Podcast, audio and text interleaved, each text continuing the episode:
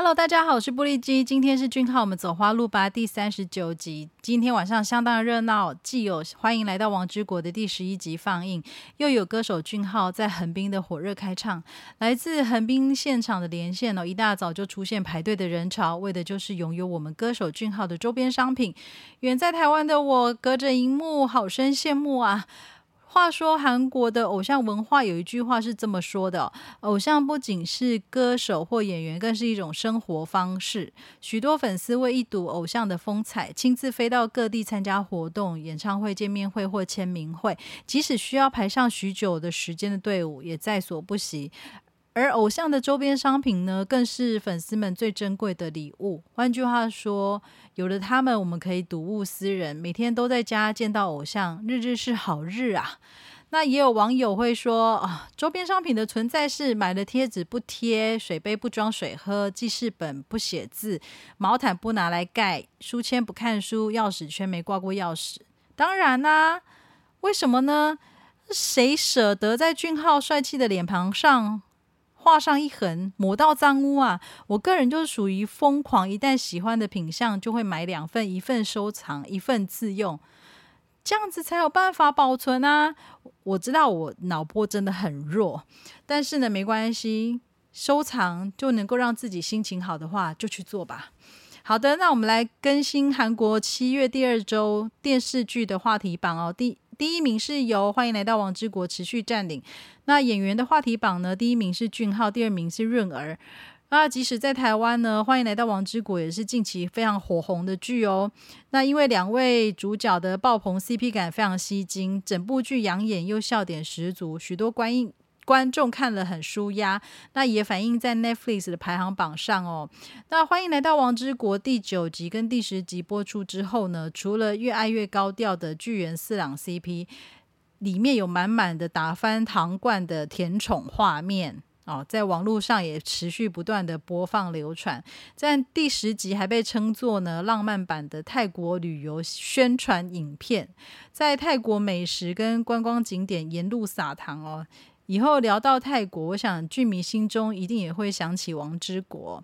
好，话说我们代理的卢部长，代理就是只有暂时领军的尽兴旅游团呢，飞抵泰国之后，来到了有曼谷老城区文青夜市之称的。翁昂运河步行街里面有各种风格的街头艺艺术哦，也荣获了二零二零年的亚洲城市景观奖。那有丰富多样的泰式小吃，让游客能在运河边散步边享用美食。那剧中的台湾花生卷冰淇淋就是在这里被发现的。那剧中玩的很尽兴的尽兴旅游团，在抵达泰国后，隔天呢也前往有。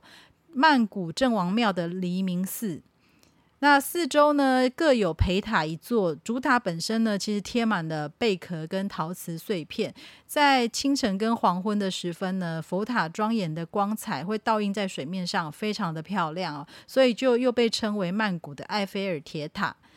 那晚餐的时候呢，我们看到。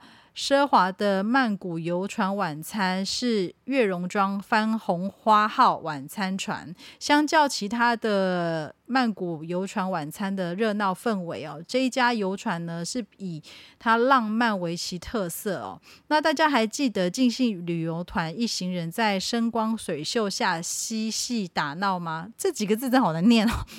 这个景点就是曼谷的标志性建筑暹罗天地哦。